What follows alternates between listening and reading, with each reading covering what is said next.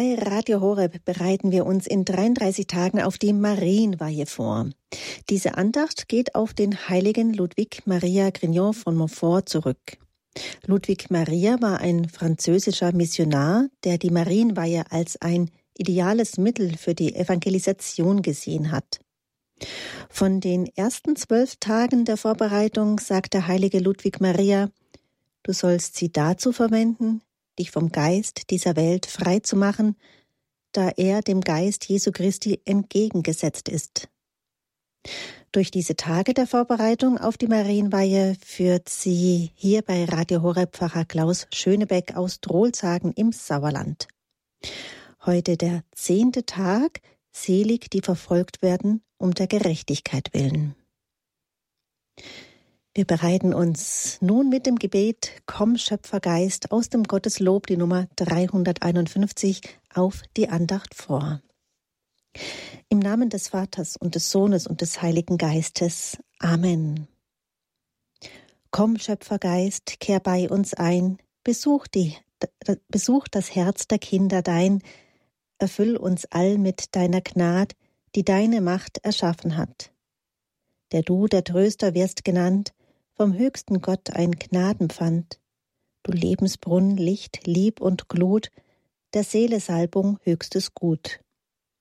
O Schatz, der siebenfältig ziert, O Finger Gottes, der uns führt, Geschenk vom Vater zugesagt, du, der die Zungen reden macht. Entzünd in uns des Lichtes Schein, gieß Liebe in die Herzen ein, Stärk unseres Leibs Gebrechlichkeit mit deiner Kraft zu jeder Zeit. Treib weit von uns des Feinds Gewalt, in deinem Frieden uns erhalt, dass wir, geführt von deinem Licht, in Sünd und Elend fallen nicht.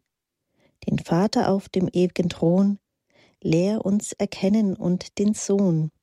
Dich bei der Geist seien wir bereit, zu preisen gläubig alle Zeit. Liebe Hörerinnen und Hörer, der zehnte Tag unserer Weihevorbereitung. Selig, die verfolgt werden um der Gerechtigkeit willen. Nehme ich es an, wenn ich um meines Glaubens willen verspottet und vielleicht sogar gemobbt werde? Oder verleugne ich ihn lieber und passe mich an?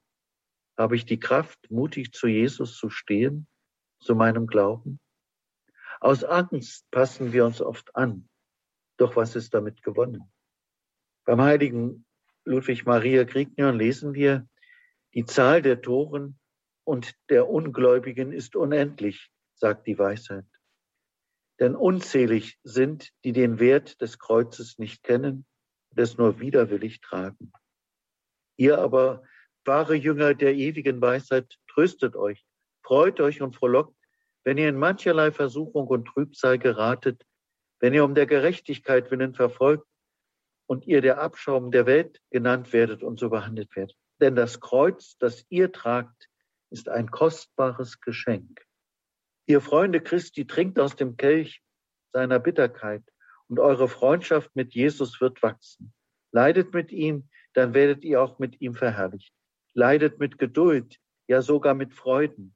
Nur eine kleine Weile und dann eine Ewigkeit von Glück für einen Augenblick des Leidens. Täuscht euch nicht seit der, die menschgewordene Weisheit durch das Kreuz in den Himmel hat eingehen müssen, können wir nur auf dem gleichen Weg dorthin gelangen. Mit Geduld und Freude zu leiden? Ist das nicht zu viel verlangt? Nein, denn in unserer Schwachheit ist er unsere Stärke.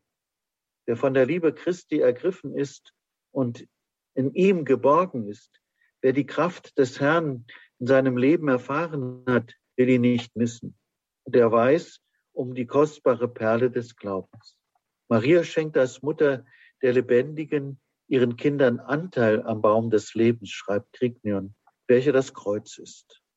Aber wenn sie ihnen große Kreuze auferlegt, dann gibt sie ihnen auch die Gnade, sie mit Geduld, mit Freude zu tragen.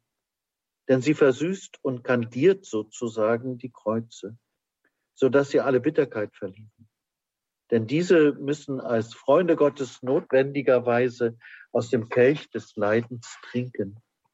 Aber die gütige Mutter tröstet sie, verwandelt ihre Traurigkeit in Freude und macht sie bereit noch schwerere und bittere Kreuze zu tragen. Warum sollten wir also Spott und Angriffe fürchten? Wir sind geborgen in der Liebe des dreifaltigen Gottes und in der Liebe der Mutter Gottes. Selig, die verfolgt werden um der Gerechtigkeit willen.